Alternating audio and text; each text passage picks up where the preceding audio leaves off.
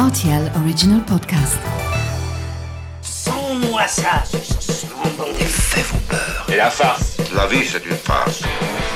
Ma soupe, s'il vous plaît. J'adore les chocolates. Mon scarpe, nos germes-là Mais combien de fois je dois vous dire que c'est susceptible, l'aubergine Tous les produits sont là, alors je vais commencer.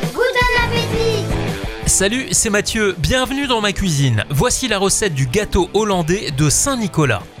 Pour réaliser ce dessert pour 4 personnes, vous aurez besoin de 250 g de spéculoos, 50 g de biscuits peppernote, 50 g de beurre, 500 g de mascarpone, 50 g de sucre, un sachet de sucre vanillé, 30 centilitres de crème fleurette et 2 cuillères à soupe de cannelle.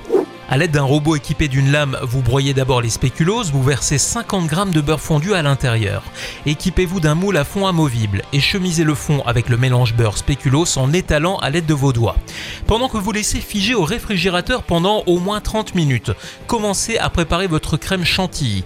Pour cela, prenez un cul de poule sorti tout droit du congélateur, dans l'idéal, versez la crème fleurette et faites-la monter à l'aide d'un batteur électrique. Lorsque celle-ci est terminée, ajoutez le mascarpone, le sucre, la cannelle et versez la moitié du mélange à l'intérieur du moule en recouvrant le spéculoos. Cassez maintenant grossièrement les biscuits de peppernote entre vos doigts et déposez les brisures sur la préparation crémeuse. Enfin, versez la deuxième moitié de préparation à l'intérieur du moule. L'idéal est de laisser reposer le tout quelques heures au réfrigérateur.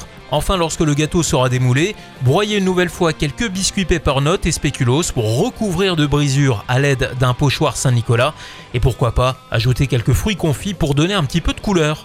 Voilà, j'étais ravi de vous recevoir dans ma cuisine pour ce gâteau hollandais de Saint-Nicolas et maintenant, c'est à vous de jouer les chefs.